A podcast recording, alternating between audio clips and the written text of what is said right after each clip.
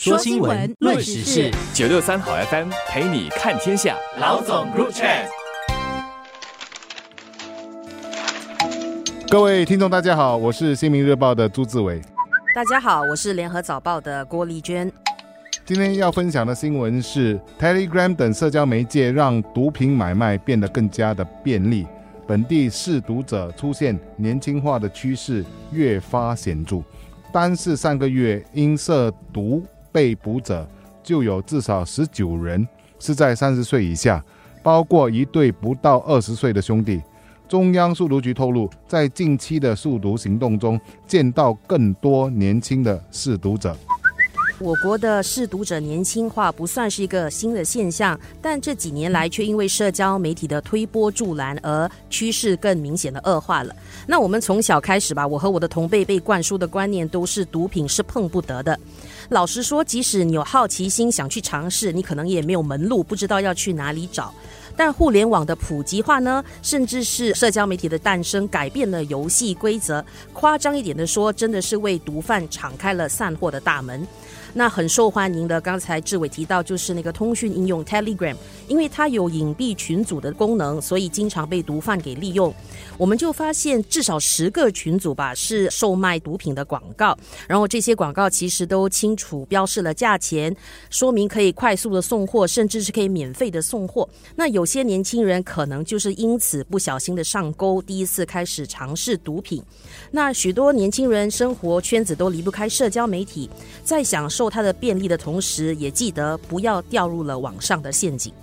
刚才丽娟谈的主要是管道哦，其实让我比较担心的是心理的一个导因哦。分两个层面来看，一个层面是，其实毒品已经是越来越多样化。我们过去熟悉的那些海洛因啊，都知道哎，那个是毒品，那绝对不能碰。可是现在冰毒，它的整个包装哦，可以包装成巧克力，甚至咖啡之类的，所以让大家觉得，诶，它好像是没有什么伤害性。这是第一个。第二个，大麻又是另外一个问题。大麻的问题是因为这个世界还是有一些国家是大麻合法化的，包括我们最靠近的泰国哦，其实他们已经把大麻除罪化。所以，如果大家去泰国的话，其实很容易的就可以找到一些饮食店啊，包括饮料，包括食物。都大麻化了，所以在这点上，我觉得哈，它会让很多年轻人警惕心下跌，好奇心加强，它会造成一辈子的伤害。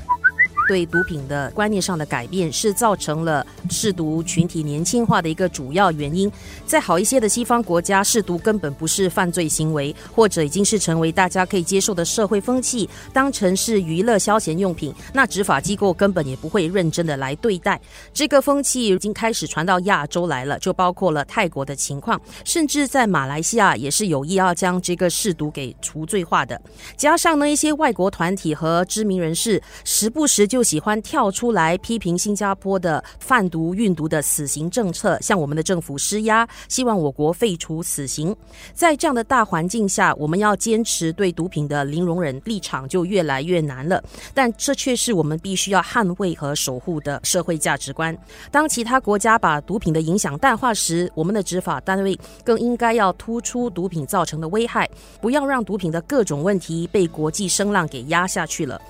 可能我再次强调一下大麻跟冰毒的那种危害性哦。大麻还是联合国禁毒公约中的一个严格管制品哦。滥用大麻会使人产生幻觉，甚至生命的危险。其实有一些新加坡人可能因为在外国大麻太容易拿得到哈，所以以为说在国外吸毒，尤其是吸大麻不会触法。其实这样的观念也是错的。同样的，如果你在外国吸食大麻的话，回到国内被发现的话，其实还是处罚的。然后再谈到冰毒哈，冰毒可能感觉像那个伪装的糖衣一样，就像糖果一样，好像很可爱哦。其实精神病研究家哈，他曾经解剖冰毒吸食者的大脑，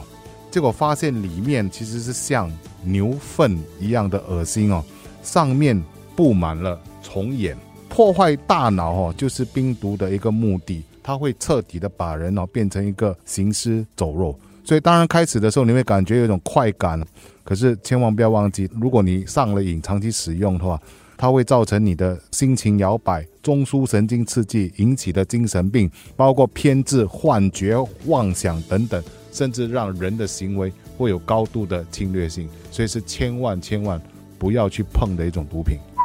随着社会大环境的不同，我们对处理年轻试毒的方式也必须做出相应的改变，尤其是要给初犯者一个改过自新的机会，让他们能够戒掉毒瘾，重新融入我们的社会。那有些初犯者或者只是一时尝鲜，或经不起身边朋友的诱惑，才会开始接触毒品的。像这类的初犯者，现在一般可以被判入戒毒所，接受心理改造和技能培训之后，完成拘留期后是不会留下案底。的，当然，他们身边的家人和朋友的支持也很重要，才有办法帮助他们真的脱离毒海。但与此同时呢，对于涉及贩毒、运毒的这些毒贩，我觉得我们的执法单位是绝对不能心慈手软的，必须加以严惩。新加坡反毒品的立场不能够被动摇。